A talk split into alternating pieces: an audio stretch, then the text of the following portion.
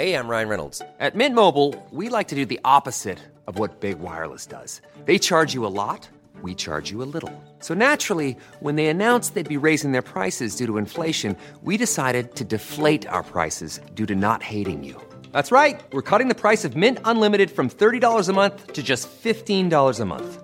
Give it a try at mintmobile.com slash switch. $45 upfront for three months plus taxes and fees. Promo rate for new customers for limited time. Unlimited more than 40 gigabytes per month. Slows. Full terms at mintmobile.com. Manchas y arrugas son, por este orden, las dos preocupaciones principales en las consultas de los dermatólogos. La cosmética sigue siendo la primera línea de tratamiento frente al fotoenvejecimiento, pero hay que elegir los productos adecuados. Elizabeth Arden tiene una rutina específica llamada Stop Manchas y Arrugas, basada en su innovadora tecnología Prevash. La rutina está compuesta por tres productos para proteger la piel frente a los daños provocados por los radicales libres, responsables de hasta el 80% de los signos visibles del envejecimiento. Son un serum de uso diario, un contorno de ojos y el escudo protector hidratante de alta tecnología Prevash City Smart, un filtro solar de amplio espectro SPF 50 100% mineral micronizado. Los tres productos de la línea Prevash de Elizabeth Arden incorporan en su fórmula Idebenona, un potente antioxidante. Te hablo más de este ingrediente, su origen científico y su gran poder antioxidante a mitad del episodio. Ahora apunta, porque Elizabeth Arden nos ofrece 6 euros de descuento adicionales para adquirir Prevash City Smart, que ahora mismo tiene un descuento del 30%. Aprovecha la superoferta y usa el código MITRECITY en la web del Corte Inglés hasta el 15 de julio.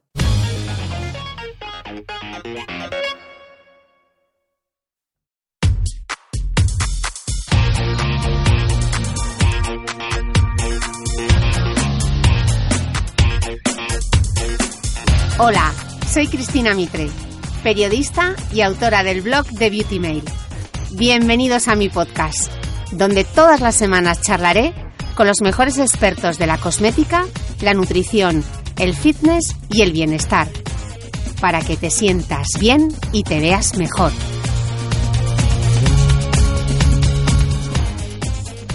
Veinte entregas de este podcast y todavía no os había hablado de A punto de cerrar esta primera temporada, no quería despedirme sin un episodio especial sobre maquillaje. Y ya que me estrenaba con el tema, quería hacerlo con alguien que tuviese mucha experiencia en transformar la piel de mujeres de a pie. Sí, como tú y como yo, que no tenemos un cutis perfecto y que muchas veces no sabemos qué hacer para disimular las ojeras. Por eso, mi invitada de hoy es la maquilladora y emprendedora Ana Albiol, quien ha pasado muchas horas detrás del mostrador de una perfumería asesorando a mujeres sobre cosmética y maquillaje y que con mucha pasión y esfuerzo dio el salto al backstage de la moda para volver con todo lo aprendido a Valencia, a sus orígenes y poner en marcha su proyecto personal alrededor de la mujer y el maquillaje. No dudes en compartir este capítulo en tus redes sociales. También me ayuda si me dejas un comentario y me regalas unas estrellas en iTunes, porque todo suma y tu apoyo me da impulso para seguir creciendo. Ya sabes que a diario me puedes seguir en mi blog de beautymail.es y en mi cuenta de Instagram y Facebook, donde me encontrarás como de Beautymail.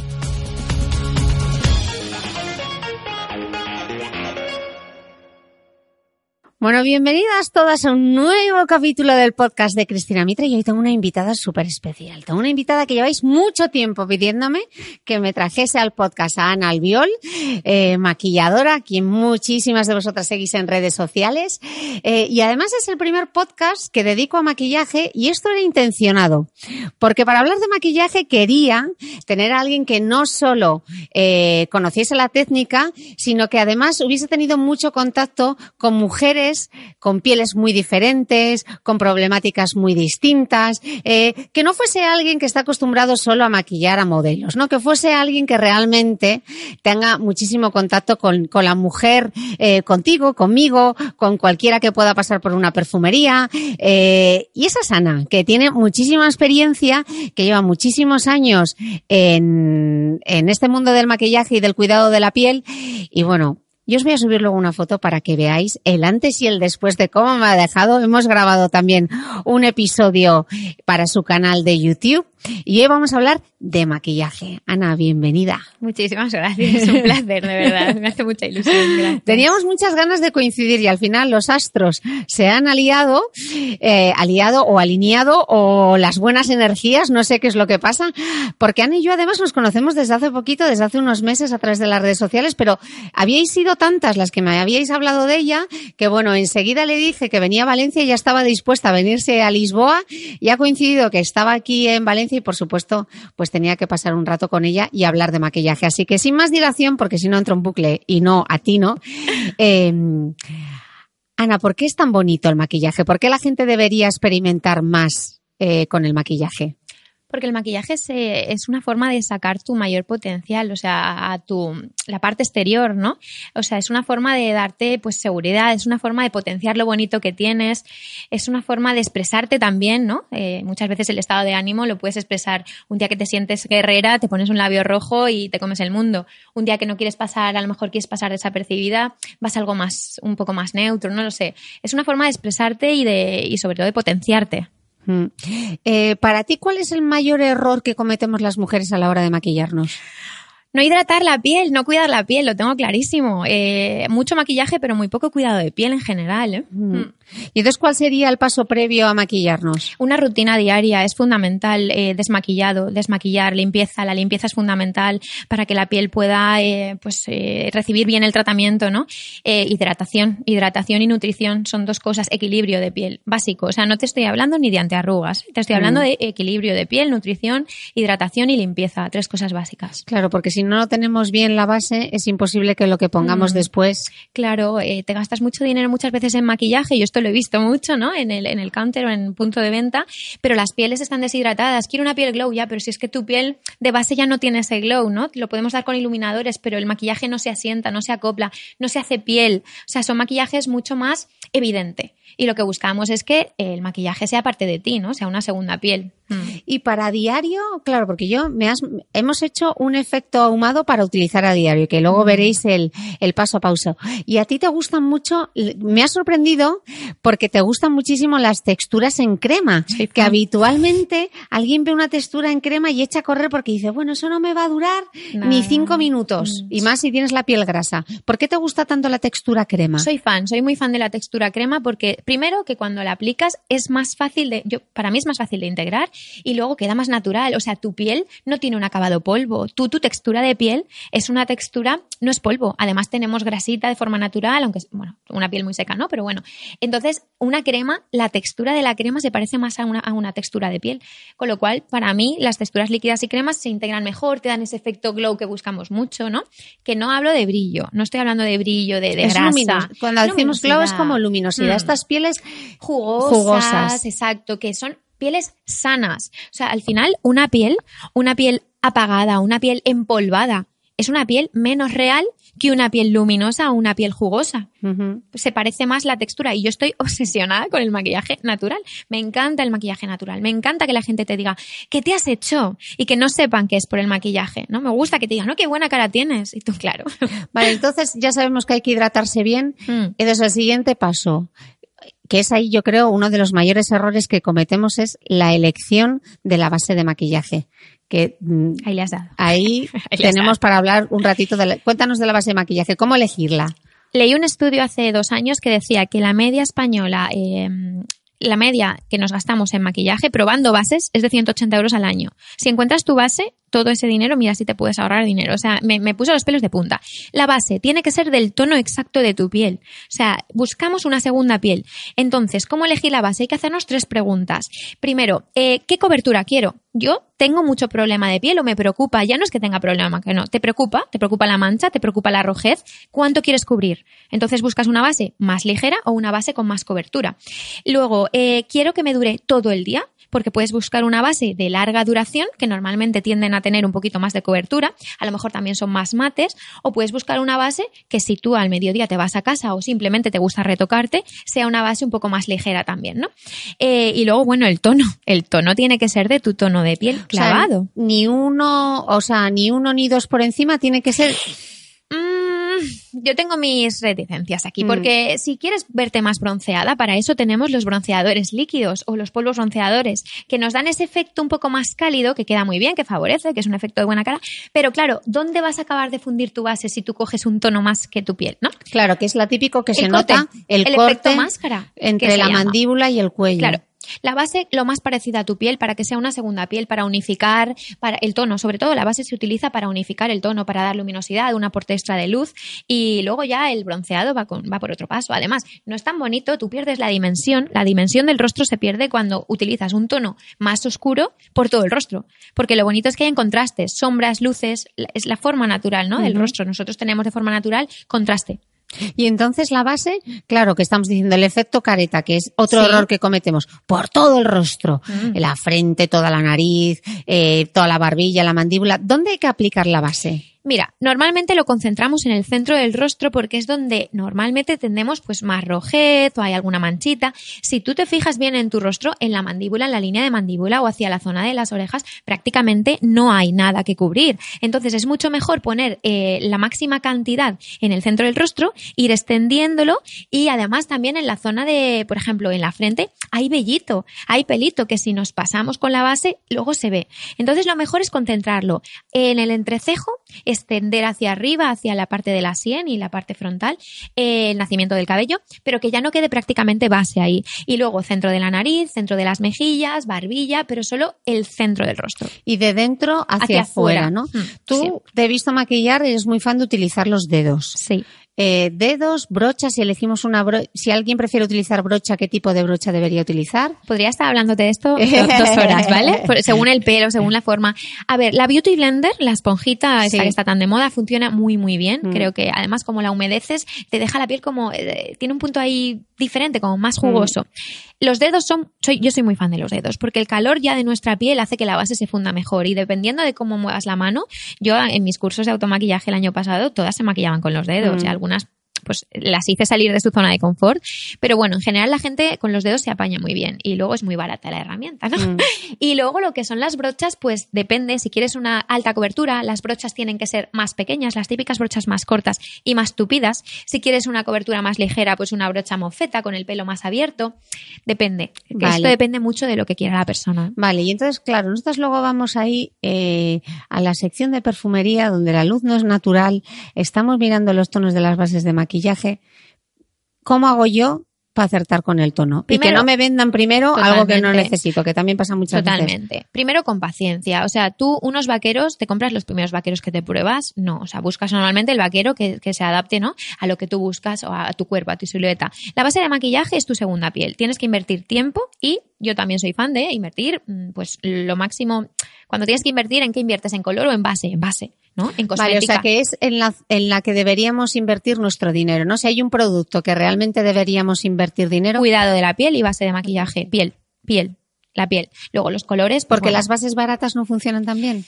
Yo tengo mis. He, probado muchas cosas Mm. y yo no veo los mismos acabados y tampoco la composición es igual. Al final Mm. es un producto que está directamente en contacto con tu piel. Hay bases que están bien, pero yo. Y tú eres Bueno. como Bobby Brown que decía, ella decía que siempre en la base de maquillaje había que buscar un poco de pigmento amarillo ¿Ves? para neutralizar un poquito. Tú No me gustan las bases rosas. No me Sí. gustan las bases rosas, rosas. Mm. Pero yo te digo que en Inglaterra, por ejemplo, cuando estuve en Londres, a una piel rosada, nórdica, mm, inglesa, si le pones un amarillo o un beige, hay un contraste con el cuello. Mm. Porque estas pieles, al final yo busco el tono de tu piel. Yo busco Mm. el tono de tu piel. Y si tu piel es una piel rosada, yo le doy un, un tono neutro rosado, o sea, no, no, no pienses en una base rosa. ¿eh? Vale, y en España que tenemos un tono, un fototipo más alto, eh, ¿qué deberíamos buscar? ¿Tiene que tener un pigmento en concreto? ¿Evitar los rosas? ¿Buscar? No, tienes que buscar tu tono. Es verdad que en, en España somos, el, normalmente somos más beige doradas. ¿vale? Sobre todo hacia el sur. Además, como hice los cursos en toda España, el contraste me encantó verlo, Sí. ¿eh? En el norte son mucho más rosas, más Sí. melocotón, y aquí eh, somos eh, mucho más doradas, ¿no? Hacia el sur. Yo buscaría el tono que más se parezca a mi piel. Si eres una piel rosada, que en España son las menos, eh, te vas igualmente a un subtono neutro, rosado. Cada vez son menos las marcas que hacen bases rosas, rosas. ¿m? Por ejemplo, perdón, Chanel tenía, antes tenía Sí. bases mucho más rosas. Ya, Vale, más ahora más exacto, ahora Mm. es un poco más neutro y más beige. Intenta buscar tu, tu tono. O sea, cuando tú te pones la base y te la pruebes en la mejilla, ¿Dónde me la A ver, vamos, imagínate, vamos a ir de compras. Estamos ahí en la perfumería. Estamos viendo el expositor de determinada marca. Exacto. ¿Qué hacemos? Cogemos un poco, nos lo aplicamos donde tenemos que ir con la cara limpia. Danos unos tips de compradora. Te- yo iría con la cara desmaquillada, yo iría con la cara de- desmaquillada y si no llevaría una toallita en el bolso para desmaquillarme porque hay veces que en los stands no, y será la única vez en vuestra vida que utilicéis una toallita. Eso, bueno, las toallitas eh, son el mal, solo se utilizan para esto. Entonces, ¿nos desmaquillamos o vamos a cara lavada o lo que sea? Y tienes que llevar una, una lista con tus tres, con lo que quieres. Tú en casa haces examen de conciencia, que es lo que se llama. Te miras al espejo y dices, a ver, ¿qué me preocupa a mí? Porque lo que importa es lo que te preocupe a ti, no lo que le preocupe a la persona que te va a vender la base de ti. Porque hay gente que te ve el poro dilatado y a mí, por ejemplo, mi poro me da igual, ¿no? Mm. Entonces, bueno, me importa, quiero alta cobertura, quiero un acabado mate o un acabado brillante o un acabado satinado. El acabado que quieres en tu piel, la cobertura que quieres en tu piel y si necesitas que lleve factor o no. Un poco eh, lo que necesitas de tu base, ¿no? Sobre todo el ¿Y factor. si no sé lo que necesito? Claro, pero es Claro. que tienes que mirarte al espejo y hacer tú un- tu examen. Vale, de- yo lo que quiero es buena cara. Vale, ¿Qué es lo que Vamos van a a- querer una? Yo lo único que quiero es tener buena cara. cierra los ojos. Venga, lo cierro. Defíneme una piel ideal para ti. ¿Cómo es Pues, esa piel? para mí una piel ideal es una piel hidratada, jugosita, eh, luminosa. Da igual las arrugas, pero que le brille la piel. Te has respuesto tú sola. ¿Qué acabado quieres en tu base? ¿Mate o brillante satinado? Brillante, satinado. Vale. claro. ¿Cuántas horas al día estás fuera y cuánto te preocupa que tu piel eh, se vea sin maquillaje? ¿Cuánto te preocupa del 1 al 10 que tu piel se le vaya al maquillaje? Ver tu piel sin maquillaje. Cinco. Necesitas una cobertura media o baja y necesitas un acabado brillante. Bueno, visteis, me ha respondido. Solo hay que, inves- solo hay que investigar. claro. Pero muchas veces esta investigación no se hace, entonces Claro. tienes que investigártelo tú solo en casa. Claro. Eso para mí, cuando estoy con alguien en, en consulta, o sea, en consulta personal, es fundamental. Mm. Tenemos que sacar tus necesidades. Vale. Hay gente que tiene mancha que le da igual la mancha. Mm. A mí, por ejemplo, yo tengo mancha, me da lo mismo la mancha. Sin embargo, hay gente que quiere una alta cobertura. Yo no le voy a vender una base de ligera cobertura por muy glow que sea, por muy trendy que sea llevar la piel glow. Si la persona quiere un acabado mate, Vale. habrá que darle un acabado mate, Claro. ¿sabes? Vale. Hmm. ¿Y la probamos? ¿En qué zonas nos la probaríamos? Yo diría que me la probaran en todo el rostro. ¿Dónde te pruebas una camiseta de Zara? ¿Te la pones entera? Mm. ¿Verdad? O sea, tú te pruebas una camiseta que vale 15 euros en Zara. Mm. ¿Por qué no te pruebas una base que vale 40? Mm. Entonces, yo me probaría tres tonos, cogería tres tonos, ¿vale? Iría a la gama donde yo creo que estoy, más o menos, cogería un tono en el que creo que estoy, uno por arriba y otro por abajo, y entonces me haría tres rayas en la mejilla, aquí en el centro del rostro, porque es donde yo... Donde la molletita, En ¿no? la molletita, eso. En, el- en la manzanita, ¿no? Sí. Aquí en el centro de mi rostro. Sí. Me haría tres líneas. ¿Hacia abajo o paralelo? Hacia abajo Hacia o paralelo, abajo. como tú quieras. Vale. Y las difuminaría un poquito. Sí, Y un paso atrás. sí. Un metro de distancia, ¿vale? Verte el maquillaje en un espejo de aumento o, o aquí a 20, a 20 centímetros de tu rostro Sí. no es real, Sí. Un paso atrás, siempre, medio metro, al espejo. A ver cuál ha desaparecido. Ah, ¿Vale? El que veas tú que está desapareciendo, que no sepas muy bien dónde has aplicado la base, ese te lo aplicas en todo el rostro. O que te lo apliquen, vale. ¿vale? Vale. Si no te lo quieren aplicar, te lo aplicas tú. No Vale. pasa nada. Que para eso está el Que para probador, eso está para el probador. probarlo. Y que, te, y que te hidraten antes. Y si no Sí. te quieren hidratar, te llevas una muestra de hidratante. O sea, ir a por, a- yo siempre lo comparo, ir a por una base de maquillaje es como ir a por el novio perfecto. O sea, no, no, no te quedas con el primero que pasa, ¿no?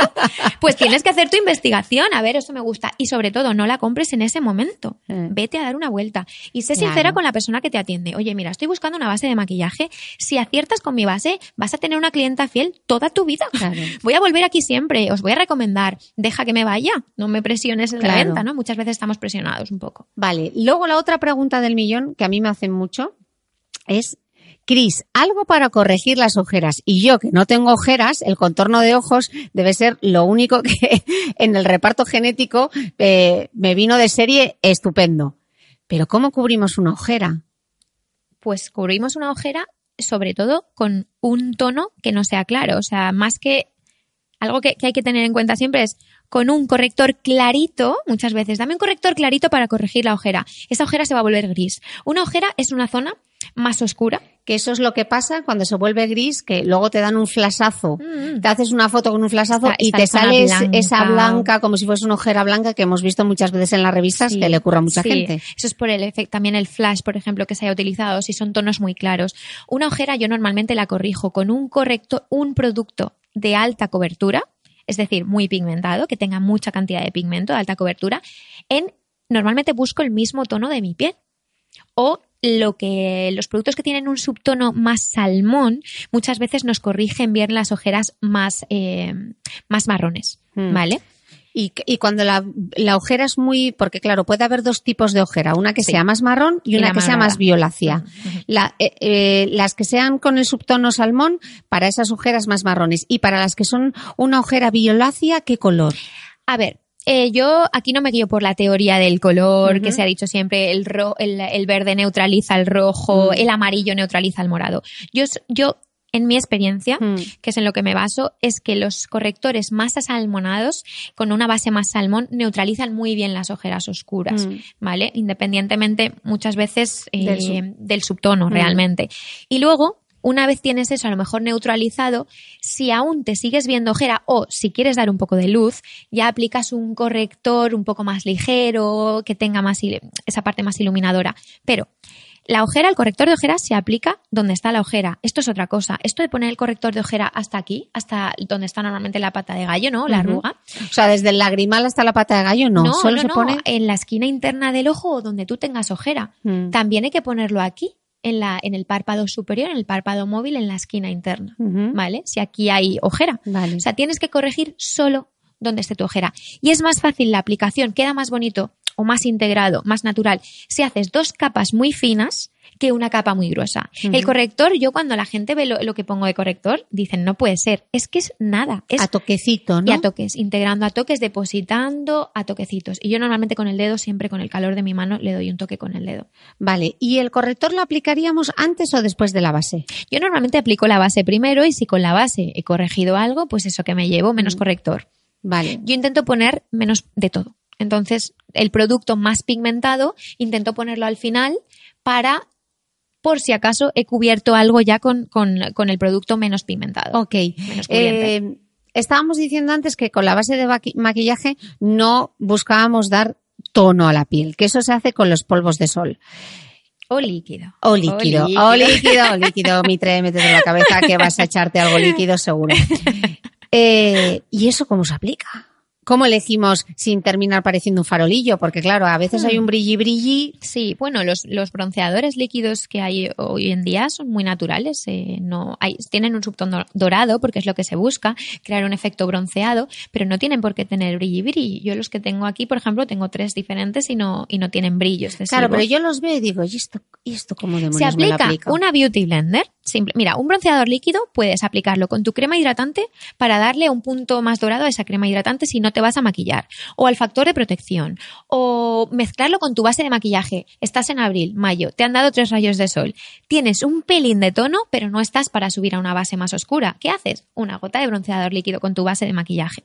¿Vale? Para calentarla. ¿Y qué marcas te gustan a ti? Que les gusta que les digamos marcas. Pues mira, estoy probando ahora. El que te he puesto a ti es el de Bare Minerals. Eh, Charsin se llama. eh, Vale, no os preocupéis no, que- creo no, que se llama. no hace falta que saquéis el blog de notas porque luego Ana me va a pasar la listita Hmm. y pondremos link a todo. Eh, vale, Me entonces- gusta mucho el de Bare Minerals, eh, mucho, mucho, porque además es una textura como un punto aceite ahí serum que hidrata. Me gusta, me ha gustado mucho. Ese te queda. gusta. No, Sí, no te he preguntado bases de maquillaje. ¿Qué base de maquillaje te gustaba? A ver, me gustan muchas bases, ¿vale? Eh, por ejemplo, mm, pues NARS tiene muy buenas bases de maquillaje. Yo he usado durante cinco años NARS y la verdad es que las bases, los tonos están muy acertados. En cuanto a marcas, ahora estoy utilizando de, eh, de It Cosmetics, la CC Cream. Es un poco difícil de conseguir, Mm. lo sé, pero es verdad que es una base que me ha sorprendido porque hidrata mucho y a las pieles... eh, normales, secas, le- les queda fantástica. Incluso grasas, yo soy grasa y también la llevo. Eh, The Body Shop tiene una, la Fresh Foundation, que queda muy natural, que también me ha sorprendido bastante.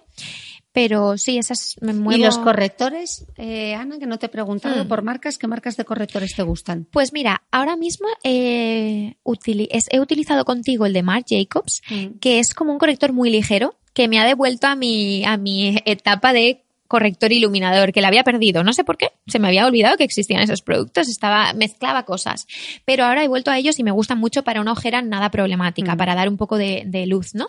Y luego el de Tarte Cosmetics es uno de los correctores más famosos en YouTube y la verdad es que es muy, muy, Se nota. Es muy potente para, para piel, es muy potente. Mm. Mm. Vale, volvemos que ya tenía que hacer la recapitulación, pues si no me vas a decir, ¿pero qué productos utiliza? ¿Pero qué productos utiliza? Estábamos hablando del moreno sin sol que nos gusta Sí. tanto, de los iluminadores, de los polvos. Claro, es que hay una batería tan amplia que luego tú ves un, iluminador y dices, ¿y esto dónde me lo he hecho? ¿Para qué sirve un, un iluminador? Iluminador. Eh, en el pómulo caben tres productos y caben de verdad, ¿vale? El bronceador, el colorete y el iluminador.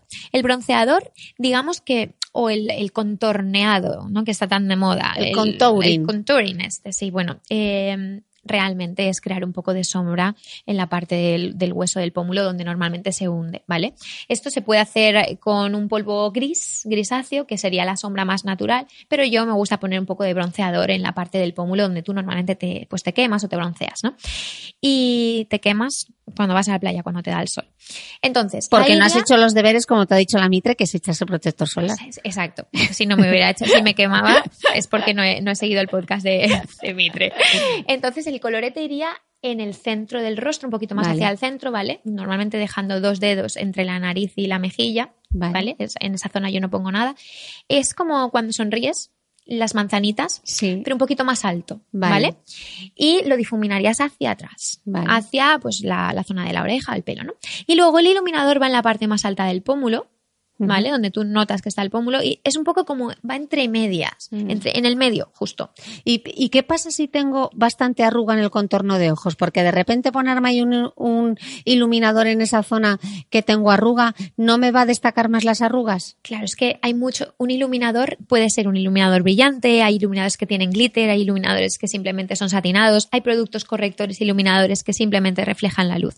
Entonces, yo en la zona de arrugas sí que pondría un producto en crema, un producto ligero, no en polvo, porque el polvo me va a destacar más esa línea, pero no lo pondría con brillo, con, con brillo de glitter, por ejemplo, ni con mucho brillo tampoco. Pondría algo satinado que refleje la luz. Mm. ¿vale? Y en España que somos mucho del polvo de sol, que nos gustaban mucho los polvos de sol en los Sí. 80 y en los 90, y hay gente que sigue siendo muy fan de utilizar polvo de sol.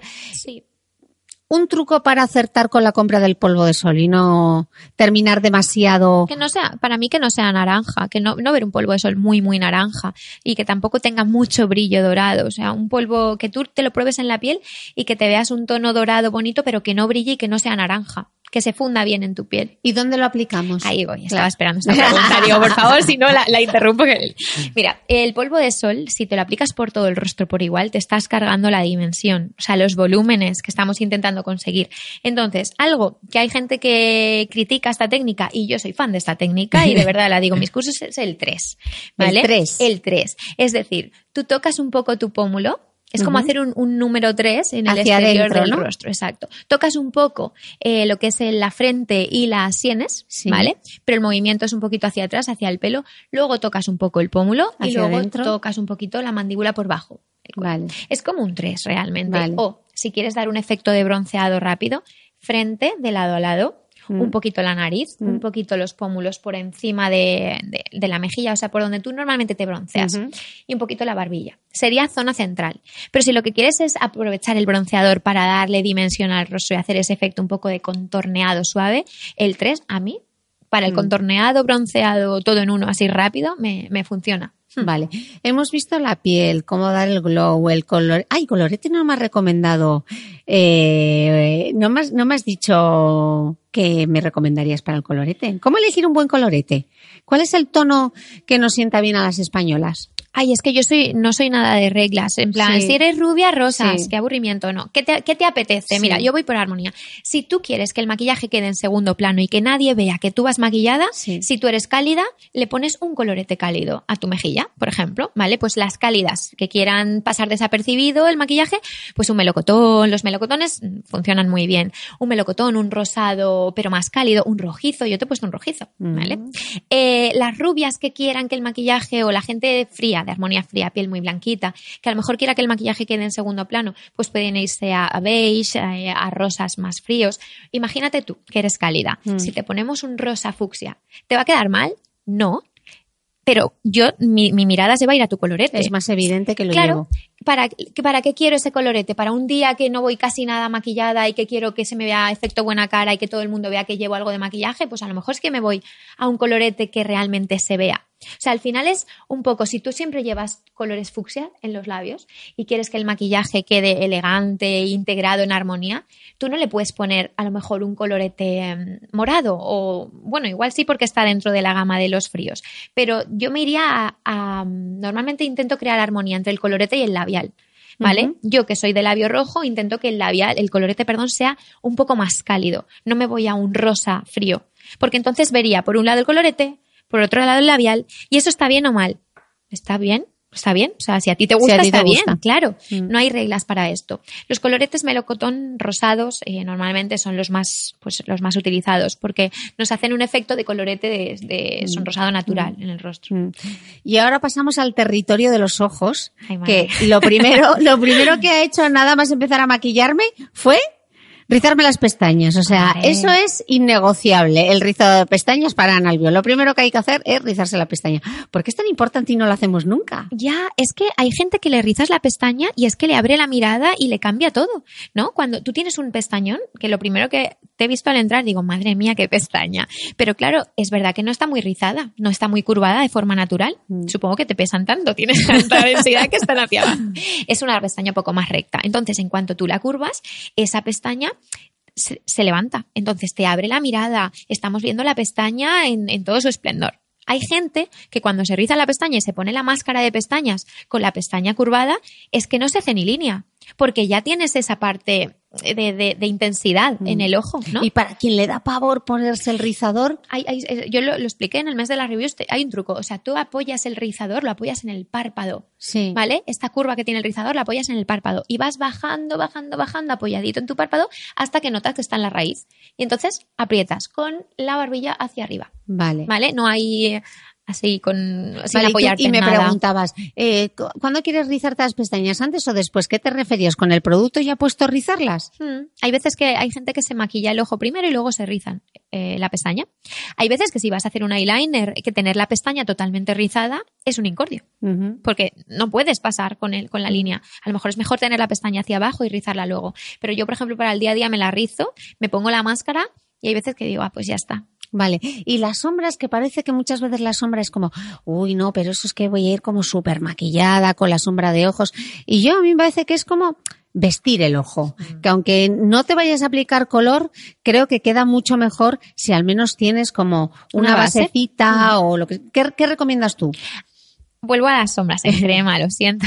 Sabes que me encantan los productos en crema. Pues hay muchísimas sombras en crema que las aplicas con el dedo, simplemente, eh, con colores neutros. Mira, un color topo. A mí me parece un básico, o sea, una americana negra en tu casa y una sombra color topo, básico.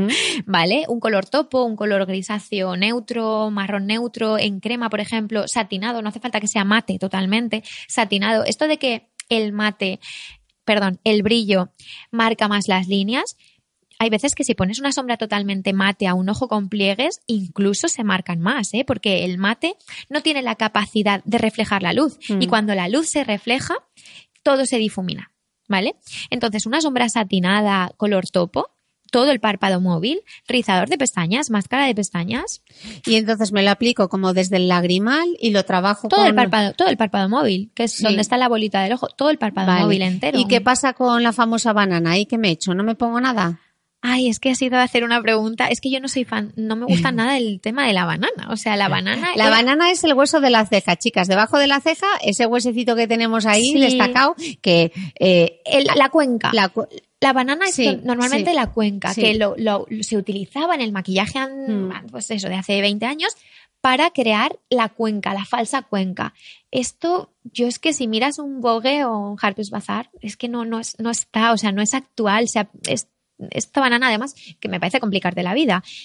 Debajo de la ceja, si quieres poner algo de luz, si es eso a lo que te refieres, Sí. aquí en el punto alto, sí que puedes poner una sombra vainilla, que no brille hueso. hueso, una sombra color hueso, un una sombra vainilla, el mismo corrector iluminador que te has puesto, pero ya está. Yo, la banana, además, por ejemplo, el ahumado que yo te he hecho, un ahumado, que es súper, ahora mismo es súper tendencia, el ahumado no lleva banana, el ahumado es la intensidad, la concentras alrededor de tu ojo. Es decir, todo va a, a tu forma de ojo, potencias tu forma de ojo y el color se va perdiendo hacia arriba, se pierde hacia Claro, afuera. explícanos bien un ahumado porque, eh, chicas, ha sido maravilloso porque normalmente tú piensas en un ahumado y piensas un ojo negro No. ahumado. Y hoy hemos hecho un ojo ahumado en morado, que en qué momento me iba a hacer yo un ojo morado ahumado. Entonces hay que arriesgarse a veces un poquito. ¿Y cómo es la técnica para que te quede bien el ahumado, bien difuminado, no se noten las líneas, no se noten los pegotes de color? Crema. ¿Qué hay que hacer? Crema, otra vez, crema. Es, claro, es que las sombras en crema te facilitan la vida. Mira, un ahumado es, imagínate tu ojo. Alrededor de tu ojo, el tono más oscuro que puedas. Es decir, o, una, o un lápiz negro, o un lápiz marrón oscuro, o un berenjena, ¿vale? El tono más oscuro que vayas a utilizar, lo pones alrededor del ojo. Y luego, ese tono se va perdiendo y se va haciendo más clarito Hacia hacia arriba. arriba y hacia abajo también en las pestañas inferiores y hacia el extremo, ¿vale? Lo que hemos hecho hoy es algo súper básico. Pones una sombra en crema oscura eh, haciendo una línea gruesa, la difuminas hacia arriba, con la brocha hacia arriba un poquito, ¿vale? Para que no se vea línea, sino que se pierda. Y luego pones una sombra media, no clara, sino media, en el párpado móvil. Ya Y está. ya está. Y luego, si quieres, puedes potenciar un poco la línea de las pestañas con negro.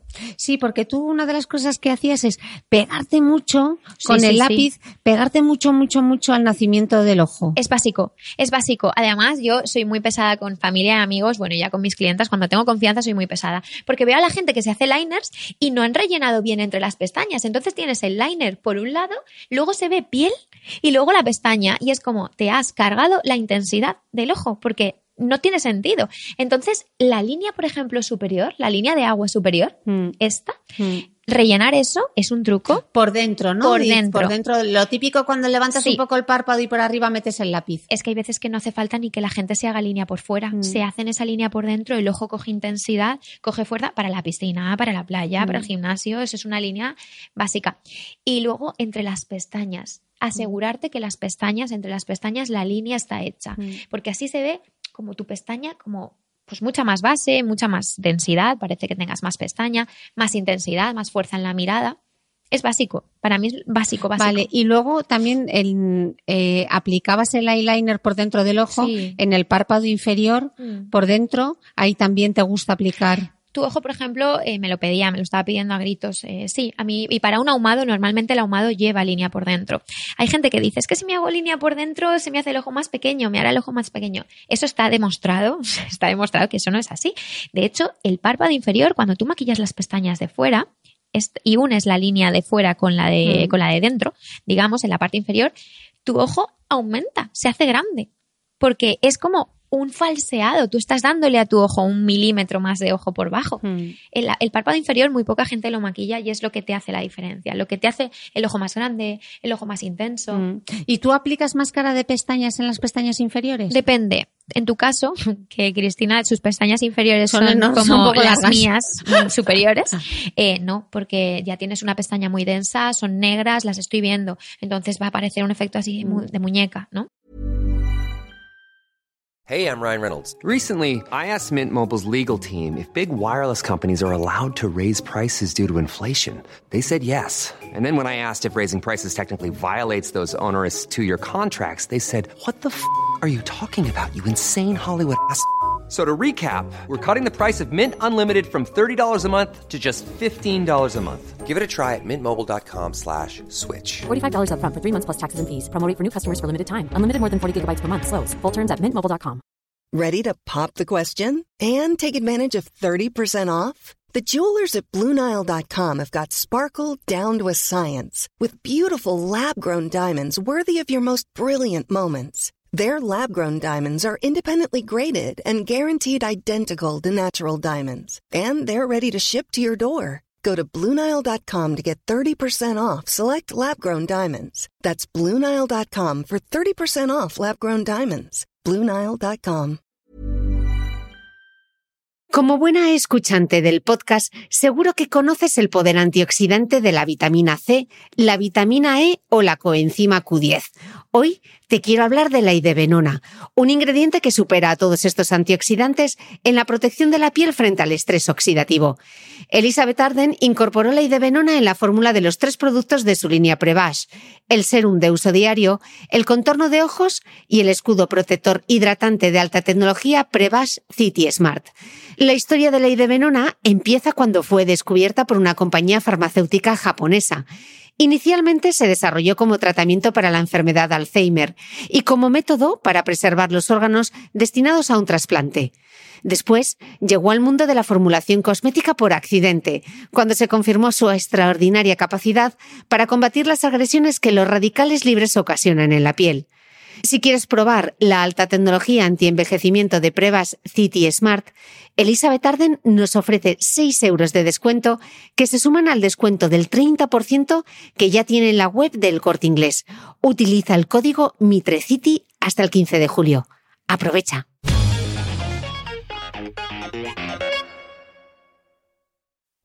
Y yo te decía antes que a veces nos pasa eh, con sombras muy pigmentadas que de repente eh, a mitad, tú te maquillas, te haces el ojo, te queda el ahumado ideal y luego se empieza A bajar. a bajar Mm. y a escurrir y te queda un poco la ojera manchada que vas al baño y ahí con un Kleenex intentas hacer Total. aquello un apaño porque se te ha corrido el eyeliner y o se te ha corrido la sombra.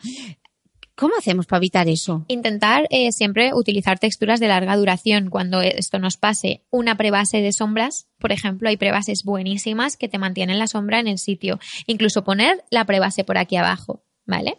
Eh, una prebase, por ejemplo, mira, yo he buceado con un ahumado y te digo, y te digo que no se me movió y lo llevé, de hecho nos acostamos con el ahumado, mi compañera y yo, al día siguiente acabamos, estábamos maquilladas. Esto yo lo he visto, igual que a novias mías que lloran mucho, también las he visto como han aguantado perfecto. Si no te aguanta del todo, prebase de maquillaje, prebase de ojos.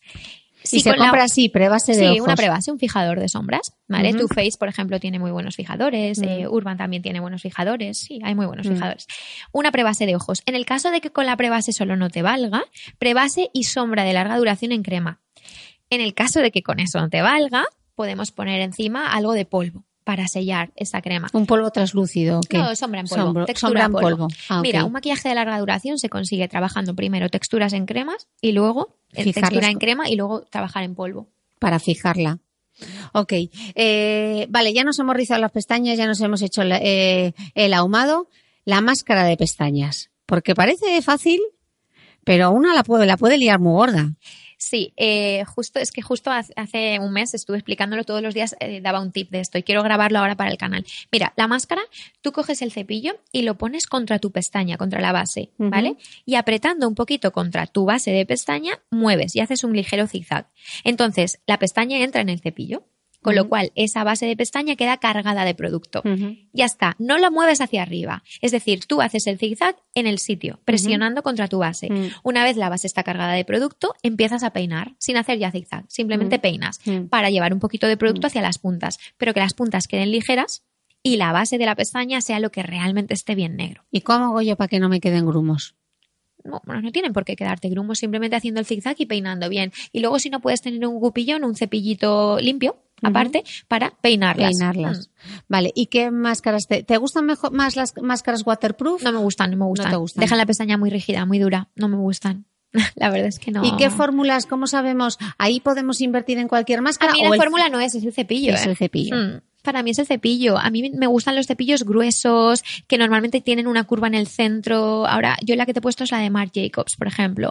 Me gusta Perversion de Urban Decay, me gusta mucho también. El Evolium de Chanel, también mucha gente la usa. Sí, a mí sea, me gustan las de volumen. Cepillito gordo, o sea, ¿crees que quedan mejor? eh, Depende de lo que busques. Mm. Si a lo mejor tienes mucha pestaña ya y no quieres darle volumen, simplemente quieres separarlas, ¿no? Sí. Y hacer una pestaña muy larga, pero muy separada, Mm. te puede venir mejor un cepillo mucho más finito. ¿vale? Y que separe más el pelo, antes que darle mucha más densidad a esa pestaña. Ok, Mm. las cejas, que Ay. siempre se nos olvidan las cejas. Y un mal corte de pelo y unas cejas mal hechas nos pueden arruinar un look, ¿verdad? Por mucho maquillaje que nos pongamos. Eh, ¿Cuál es el truco para llevar la ceja perfecta? ¿O cómo, qué deberíamos hacer? Mira, mínimo, yo siempre voy de menos a más, ¿vale? Si alguien nunca se ha hecho la ceja, nunca se ha maquillado la ceja, mínimo un gel fijador de ceja, por ejemplo, para llevarla por lo menos peinada, Mm. que no se nos vaya despeinando. Si tienes huequecitos o calvitas, una sombra mate que tengas en alguna paleta, si no quieres invertir en producto de cejas, y si no, pues un lápiz de cejas siempre funcionan bien. Vas traceando como pelitos. Vas peinando siempre y trazando pelitos en los huequecitos que te falte el pelito, ya está. El tono más parecido a tu tono de ceja, a tu, a tu pelo. ¿vale? Y los, por ejemplo, gente que tenga cana en la ceja, gente que tenga la ceja muy, muy fina. Esto es gente rubia, por ejemplo, que tienen muy poquita ceja, el pelito muy fino y muy rubio, le pones un gel de cejas rubio, ¿vale? Con color rubio. Y ese gel lo que le das textura al pelo, el- lo que yo te he puesto lleva pelitos, fibras, Ujú. como pelitos, por ejemplo, para hacer un efecto de volumen. Ok. Antes, cuando estabas trazando el ojo, Mm. decías que te gustaba mucho el lápiz en marrón. ¿Te gustan Mm. más los marrones que los negros? Que siempre tiramos hacia el eyeliner negro. A mí el marrón oscuro me encanta, porque la pestaña ya es negra. Si tú ya te vas a poner una máscara de pestañas negra y además tú tienes mucha pestaña, por ejemplo, yo ya sabía que tu pestaña me iba a dar un tono ya negro al ojo, ¿no? Ya le iba a dar un punto muy negro al ojo. Pues no he querido endurecer más, sino que me he ido a un marrón oscuro. El marrón oscuro, pues ot- americana, eh, el marrón oscuro Mm. también. O sea, es otro básico para mí, es como un fondo de armario. ¿Y cómo elegimos bien un lápiz de ojos? Porque parece una cosa sencilla, pero luego no todos se difuminan bien, las texturas no son lo suficientemente cremosas, eh, no aguantan. Claro, tienes que saber lo que quieres con tu lápiz de ojos. Si tú eres muy, tienes muy buena eh, destreza haciendo un liner y no tienes que difuminar porque prácticamente te sale perfecto, te puedes ir a algo de súper larga duración que se seque en 30 segundos. Claro, si tú quieres hacerte un ahumado como te he hecho yo, que tienes que romperlo y tienes que integrarlo, va a ser algo que a lo mejor dure menos, eh, se seque menos. eh, o tarde más tiempo en secarse, ¿no? O incluso que no sea de larga duración, si tú sabes que encima le vas a poner un polvo. O sea, al final, cuando yo quiero crear una base en crema, con un lápiz. Necesito un lápiz cremoso que se difumine bien y que me dé tiempo a trabajarlo. Si yo soy un hacha con el liner, puedo coger un liner que se seque en dos segundos y que me aguante perfecto todo el día. Y la gente que no se atreve con el eyeliner porque cree que es eh, que no va a ser capaz de trazar una línea recta en su vida, ¿cómo podemos mm, aventurarnos? Porque claro, es tan bonito un eyeliner bien hecho con el rabillo, es que eso te levanta el ojo, te levanta, vamos, el cuerpo entero. Una buena técnica para empezar con el eyeliner. A ver, lo primero decir, sí que tengo que decir que no todo el mundo, Chris, se puede hacer un liner. O sea, no todo el mundo le va a quedar bien un liner porque hay párpados encapotados que de verdad ellas lo pasan fatal porque no, no se les ve y lo intentan y a lo mejor el ojo pues tienes ahí tres líneas que la cola no queda bien. Entonces, tampoco nos obsesionemos si no nos sale un eyeliner o si nuestro ojo a lo mejor no, no lo permite. Pero muchas veces pasamos mucho tiempo intentando ese liner que no es lo que mejor, a lo mejor lo que nos va a quedar mejor y nos perdemos el pómulo, nos perdemos el labio, ¿no? Hay que saber muy bien qué potenciar, porque, no sé, tú a lo mejor depende de tu cuerpo, pues puede irte muy bien una falda corta o una falda midi, ¿no? Entonces es esto, acoplar un poco también a tus facciones el maquillaje que lleves y potenciarlas, sobre todo, lo bonito que tengas. Entonces, liner. Yo primero por- probaría con una sombra de ojos. Una sombra de ojos que tengas con una brocha biselada, puedes intentar simplemente trazar esa línea. Y yo no intentaría hacer un liner del tirón. Yo no lo hago. Yo no hago un liner del tirón. Yo hago como pequeños trazos. Voy a pequeñas rayitas, ¿no? Digamos, una rayita y paras. La unes, otra rayita. Es como los, los cuadernitos estos de pequeños que teníamos. Pues vas uniendo rayitas, ¿vale? Sobre todo, hacerlo en la base de la pestaña, muy pegado a la pestaña. Muchas veces si es liner líquido de rotulador, yo lo que le digo a mi clienta es, rízate la pestaña, ponte la máscara. Y entonces tienes la pestaña un poco más dura, como una base, barbilla hacia arriba y con el rotulador lo dejas caer. Lo dejas caer, lo apoyas, lo apoyas, lo apoyas, levantas, lo apoyas, levantas, lo apoyas, levantas y cuando te miras al espejo y vuelves a, a tu posición, tienes la línea hecha. Y el rabillo para que nos quede por encima, porque muchas veces nos queda el rabillo para abajo, en lugar de tirar hacia Con arriba. el ojo recto, siempre mirándote recta al espejo, nunca cerrando el ojo, tú te miras recta y entonces desde el final del ojo, más o menos, trazas un poco una línea horizontal. Tampoco muy inclinada hacia la ceja, ¿vale? Mm. Más horizontal, un poco ascendente, con el ojo abierto y mirándote de frente al espejo. Y entonces unes el final de esa línea que has trazado, que sea cortita, Mm. y lo unes con lo que es el párpado superior o la línea de las pestañas. Siempre a mano, una brocha muy pequeñita, ¿vale? Para ir difuminando. Mm. Y cuando el liner se te vaya de madre, mira, yo volví del retiro de yoga y me intenté hacer un eyeliner el otro día, hice un desastre, digo, ¿cómo es posible después de una semana? Me lo acabé rompiendo todo y haciendo un ahumado. El liner roto es tendencia, no pasa nada. Si no te sale, lo rompes, no pasa nada. Lo rompes es lo difuminas un Mm. poco y que se vea menos preciso, Mm. pero un poco difuminado también queda muy bonito. ¿Y la textura más difícil para trabajar en el eyeliner, cuál crees el, que el gel. El gel. Para mí, el gel o el líquido, sí. El líquido con estos pincelitos tan finitos, es- tienes que tener mucha precisión. ¿eh? Mm. Yo creo que el líquido más que el gel, porque el gel lo puedes difuminar, pero el líquido es más difícil. Y ahora que llega el, que llega el verano, decimos que, claro, hacemos el cambio de temporada de, la ropa, hacemos el cambio de temporada de las cremas porque necesitas texturas igual un poco más livianas. ¿Y qué ocurre con el maquillaje? Me encanta esta pregunta. Yo, yo siempre hablo del fondo de neceser, ¿vale? Tú tienes que saber cuáles son tus básicos. A lo mejor un básico para mí es un labio rojo y para ti es una base de maquillaje, ¿vale? Tus básicos son pues cinco, seis productos con los que siempre te tengas que ver, ¿no? Y luego vienen los accesorios, que es pues ese mm, polso de temporada mm, coral para ir a la playa estupendo o de rafia, no lo sé. Entonces, ¿qué tenemos para el verano de temporada? Pues vas a las colecciones que más te gusten, de las marcas que más te gusten y siempre hay colecciones de verano, ¿no? Con colores pues más más vivos. Yo para verano muchas veces me pongo la línea de dentro del ojo, la del agua, me la Mm. hago en verde o en azul, ¿vale? A mí no me gusta llevar color en los ojos, en sombras, pero una línea de color azul o verde turquesa dentro del ojo me da un punto muy chulo. Máscara de color, por favor, esto es otro básico. Bueno, no es básico, perdón, pero para mí sí lo es. Máscara morada. Las máscaras moradas en mis cursos también el año pasado se les ponía a todo el mundo. No, no le puse a nadie máscara negra, ¿vale? Imagínate, ellas ahí, mucha gente se ponía cara de no, no quiero. Y luego se las compraron todas, la máscara morada, porque no se ve color en el ojo, pero tienes un punto vivo mucho más chulo. Mm. O un colorete rojizo, o un labial coral. Tampoco nos, o sea, tampoco hay que comprarse 100 productos, pero a lo Mm. mejor, pues ese colorete coral que no te pondrías en invierno, pues sí que te lo puedes poner en verano. Dos, tres accesorios, a lo mejor un color para el ojo, o una máscara de color, o un labial mucho más vivo. ¿Y base? ¿Deberíamos cambiar la base de maquillaje que utilicemos habitualmente? Ay, para mí no, yo la verdad es que no, no cambio mi base. Cuando encuentro Mm. una base que a lo mejor para invierno le pongo más cobertura o le hago dos capas Mm. o me pongo corrector encima, eh, pero en verano o en verano la, la mezclo con una gota de serum Y entonces la rebajo Mm. o la mezclo con una gota de bronceador y entonces la caliento si he- me he bronceado Mm. y no quiero comprar un tono más subido. Pero yo es que cuando encuentro mi base perfecta es como, bueno, La quiero para siempre. claro, es mi piel, es mi segunda piel, que nadie me toque mi segunda piel y que no la retiren porque mato. sí, sí, me cuesta No sin mi mucho. base. No sin mi base. Bueno, he dejado los labios para el final con toda la intención porque Ana es de mi banda, de las de Ante la Duda, píntate los labios. Y además si es de rojo, Mejor. muchísimo mejor. Yo creo que muchas veces eh, te levantas, no te ves como buena cara, eh, estás como tristona o has tenido un, mal día. Yo en muchas reuniones que teníamos en redacción sacaba la barra de labios y a todas, venga, pintaros los labios. Y la verdad que un labio rojo te cambia la actitud. Pero el otro día estaba con mi amiga Carmen y me dice, ¿tienes algo para los labios? Y le saqué una barra de Lancón que me encanta, que es entre un rojo y un frambuesa. Y me dice, oh, no, yo esto no puedo, yo esto no puedo, es que no me veo. Eh, ¿Qué hacemos para esas mujeres que no se ven con color en los labios? Mira, yo creo que el rojo principiante, siempre, yo, yo también respeto mucho esto, Mm. porque a mí la primera vez que me obligaron, me obligaron por trabajo a ponerme un rojo, tardé cinco días en que me gustara, es que me lo quería quitar, de verdad, lo pasé mal, ¿eh? me daba vergüenza estar ahí atendiendo con Mm. Sí. esto. Y ahora, por ejemplo, es, vamos, básico también.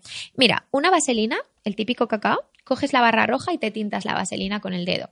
Y ya te vas viendo con un pelín el labio rojo. Y yo le digo a mis clientas, póntelo para estar en casa. Para estar paseándote por tu casa, ponte el labio rojo. A los cinco días te gusta. Es igual que las cejas. O sea, no te da vergüenza ir a la calle porque no te ves. Póntelo para estar en casa. De verdad, ¿eh? Y ves subiendo la intensidad a lo mejor del color. A lo mejor no te lo perfiles al primer día, te pones el, el bálsamo de labios y te lo tintas un poco por encima. Luego mm, te pones un poquito más y menos de bálsamo. Luego ya pasas a la barra, a lo mejor más transparente, no tan opaca. Y luego acabas con un rojo mate perfilado que vamos. ¿Y por qué nos gusta, Ana? ¿Qué queda? ¿Qué sensación da? ¿Cómo cambia la cara o qué es lo que aporta? Supongo que ha- has oído que en tiempos de crisis eh, los, los labiales rojos se disparan. Es que el rojo es un color que ya significa pasión, actitud, fuerza. O sea, tú te pones un rojo y no sé, es lo que yo, lo que yo siento. Y también muchas veces lo, lo compruebo, ¿no? En mis cursos todo el mundo se llevaba el labio rojo puesto. Y es un color de aquí estoy yo. O sea, hoy no paso desapercibida. Hoy pienso fuerte y hoy, mm, no sé, te da vida. Es un color que da vida, ¿no? La psicología del color. Mm. Y estábamos hablando antes de los gloss de labios. Yo le decía, yo tengo un problema con el gloss de labio, le tengo la guerra declarada porque eh, se cargaron a las barras de labios que a mí eh, en los 90 nadie utilizaba barra de labios, solo se utilizaban aquellos gloss eh, pegajosos. pegajosos, que te quedaba el labio bien pegado con el brilli brilli, que es que a mí es que me horrorizaba. Y de repente recuerdo que Chanel volvió a recuperar el gestual de la barra de labios y fue como, por fin. Y recuperamos la barra. Y a mí esa cosa de pintarme eh, una barra bonita, un tono bonito, maquillarme el labio, eh, si tengo que elegir algo muchas veces por la mañana, cuando cojo estos aviones de las 7 de la mañana, que, que vamos, como para maquillarte. Pero es increíble, tú te aplicas la barra de labios y ya te cambia sí, la sí, sí, actitud, te da, eh, te da ese color.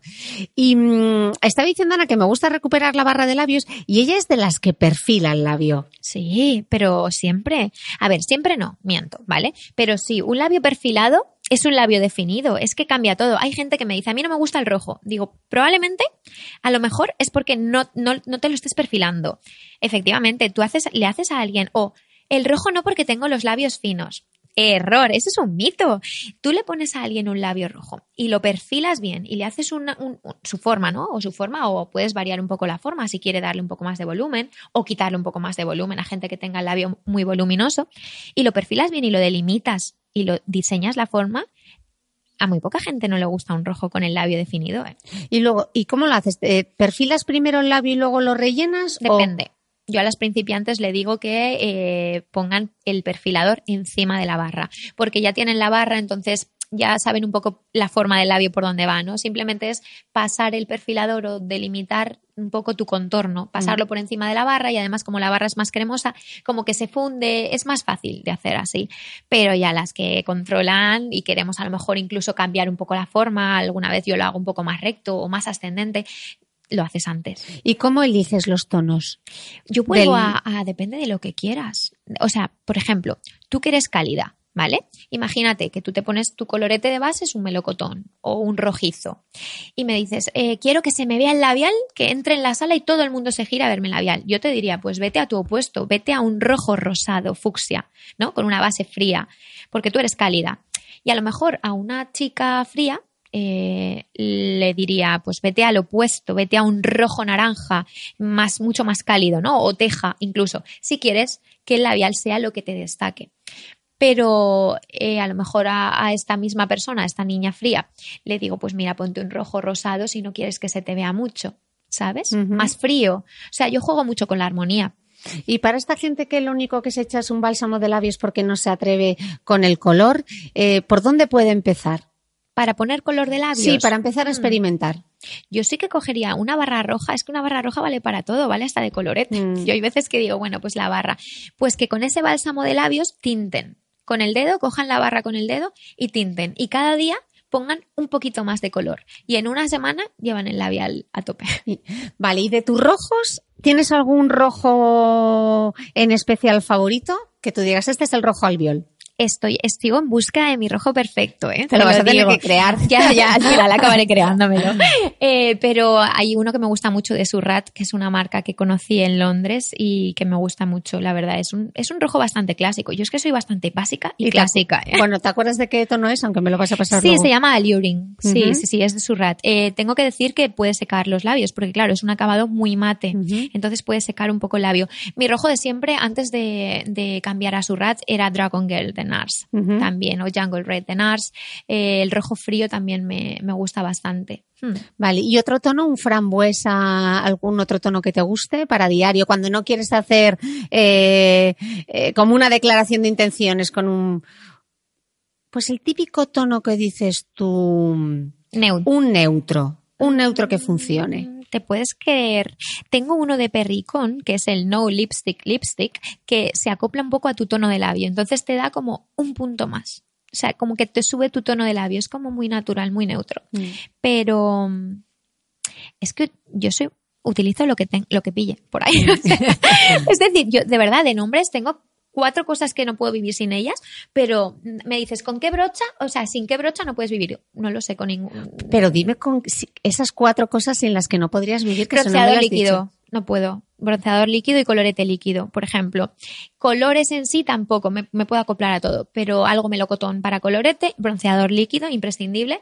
El rizador de pestañas de Surrat, que es la misma marca, que está siempre agotado, por cierto, eh, que es muy potente también. Y un rojo de labios. Pero antes de la marca en sí, Sí. me voy al producto. Vale. Y si tuvieses que recomendarle a una mujer que quiere empezar Sí. eh, a maquillarse, eh, a darse color, a experimentar con el maquillaje, tus, tus cuatro básicos que, que todas deberíamos tener. bronceador, colorete, máscara de pestañas. mm, te diría esos tres, ¿eh?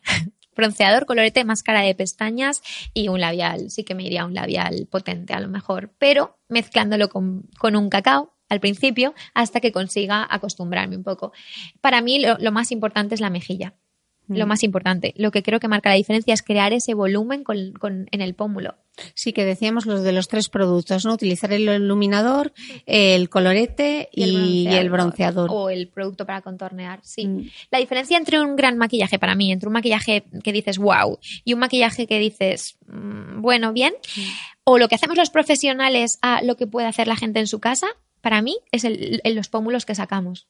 Que cuando tú giras la cara, yo te estaba viendo el pómulo desde allí, desde El la otra volumen, habitación, el volumen vol- que creamos. Mm. Este efecto de pómulo alto, iluminado, o sea, el volumen que se ve en el rostro y que no se ve una cara plana. Mm. Para mí esa es la diferencia. Y cuando envejecemos, Ana, que desafortunadamente empezamos a perder los volúmenes de la cara, ¿cómo podemos crear, falsear ese volumen cuando ya esa sensación de se me está cayendo la cara? Todo. O sea, primero, mm, no utilizar colores a lo mejor pues eh, muy oscuros o no oscurecer mucho, el- con- no abusar del polvo de sol, por ejemplo. Y sobre todo, me vuelvo a la hidratación de la piel. O sea, cuando tú una piel irradia luz, ¿no? O, o- o, mm, refleja la luz, bien hidratada, bien preparada, todo glow, con todo luminoso, huir prácticamente del polvo, a menos que seas una piel muy, muy grasa. Eh, y luego, pues todo hacia arriba. El colorete. En vez de poner el colorete aquí abajo, ¿no? El colorete un poquito más hacia arriba. El iluminador en la parte alta del pómulo. O sea, todo hacia arriba. Yo veo mucha gente que contornea y hace esto. Ponéis esta, esta boca que hacéis así, que no lo sé. ¿Mm? La boca pez. Exacto, boca pez. Y entonces os marcáis justo en el en, eh, donde El se hueso. ve el hueso, no Sí. bajo. Ahí si lo marcas es muy bajo. Yo veo contorneados que te tiran la cara hacia abajo, que estás como, como, mm, no sé, enferma, porque se hacen unas sombras muy bajas y esto no, no queda nada bonito. Al contrario, o sea, el pómulo, si lo bronceas o lo contorneas un poco más hacia Hacia arriba, alto. Yo normalmente digo siempre que hagáis una cunita al pómulo. Es como, ponle una cunita, o sea, como una C, hacia arriba, más que hacer este movimiento hacia abajo, Hacia hacia, la boca. Yo ese movimiento no bueno, lo eso veo. es muy de los 80, ¿no? Cuando Sí. se marcaba el colorete Sí, ahí. sí. Sí. No, es que solo hay que ver. Es- yo creo que hay una diferencia muy grande de lo que se lleva a lo que se ve en YouTube. Mm. ¿Vale? Mm. Porque ves cosas en YouTube y en Instagram que dices, bueno, vale, con 300 focos delante de ti, pues, y tú que eres monísima, pues sí, pero sal a la calle.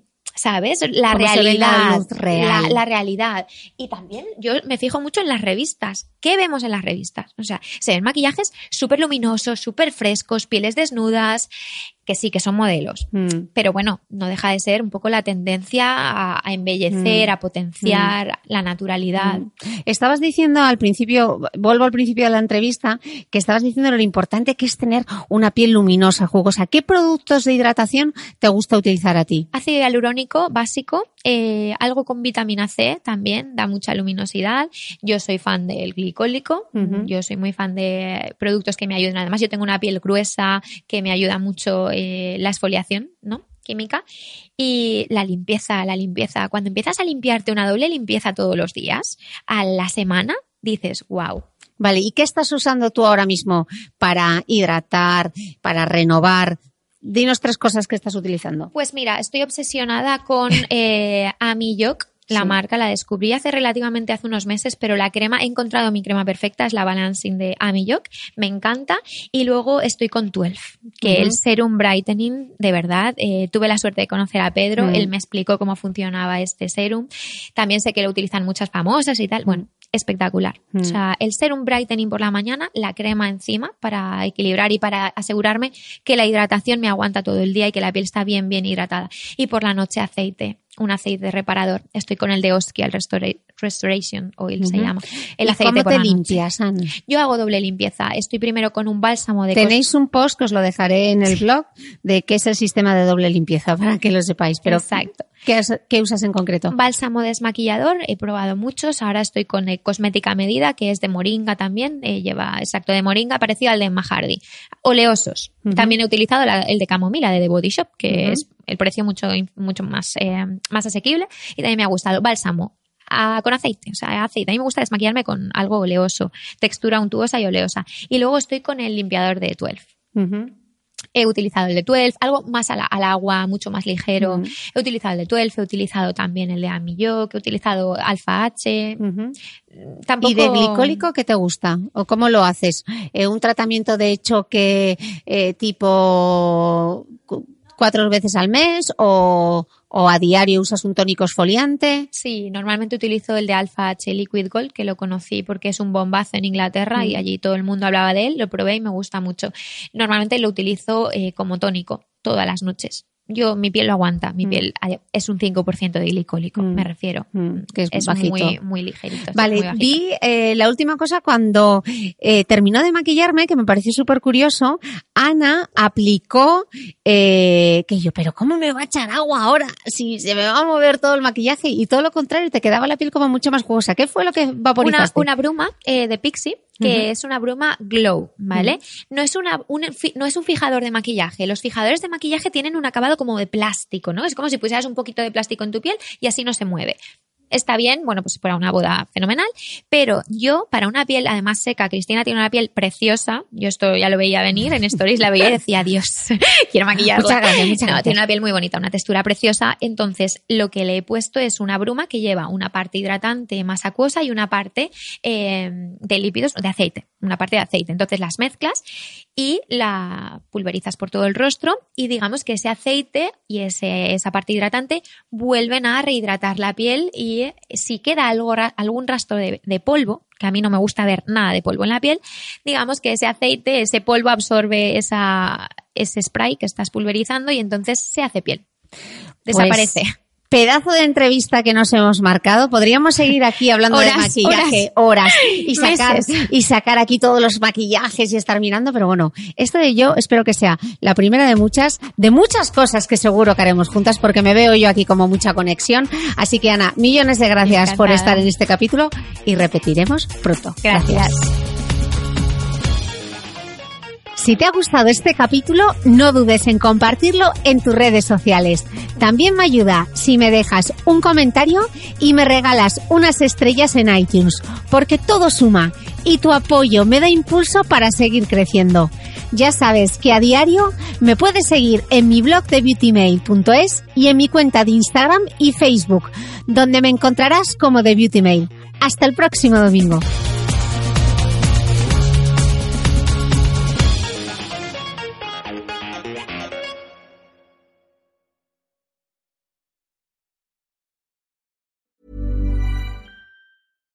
Ever catch yourself eating the same flavorless dinner three days in a row? Dreaming of something better? Well, HelloFresh is your guilt-free dream come true, baby. It's me, Kiki Palmer. Let's wake up those taste buds with hot, juicy pecan-crusted chicken or garlic butter shrimp scampi. Mm. Hello Fresh.